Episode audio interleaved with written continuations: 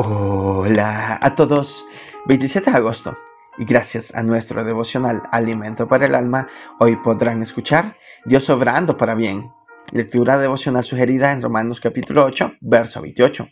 Leemos en ese verso, y sabemos que a los que aman a Dios, todas las cosas le ayudan a bien.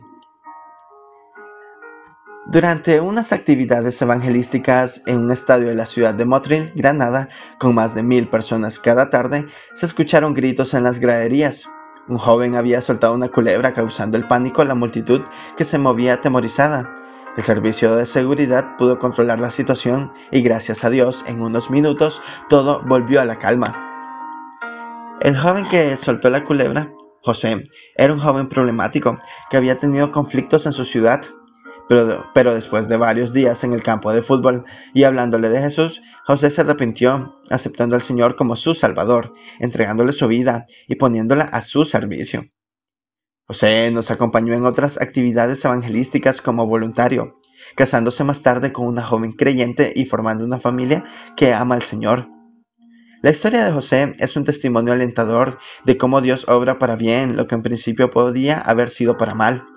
El gran revuelo en el estadio de fútbol nos ayudó para tener un encuentro con Él y compartirle el amor de Dios con el sacrificio de Jesucristo a su favor.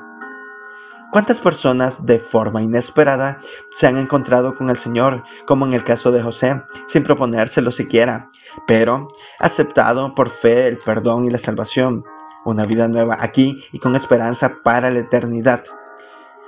Damos gracias a Dios que obra en las circunstancias de muchas personas para encontrar el verdadero significado en sus vidas, teniendo un encuentro con Jesucristo, el Salvador. Devocional escrito por José Luis Briones en España. Jesús es nuestra esperanza segura. Muchas gracias por escuchar.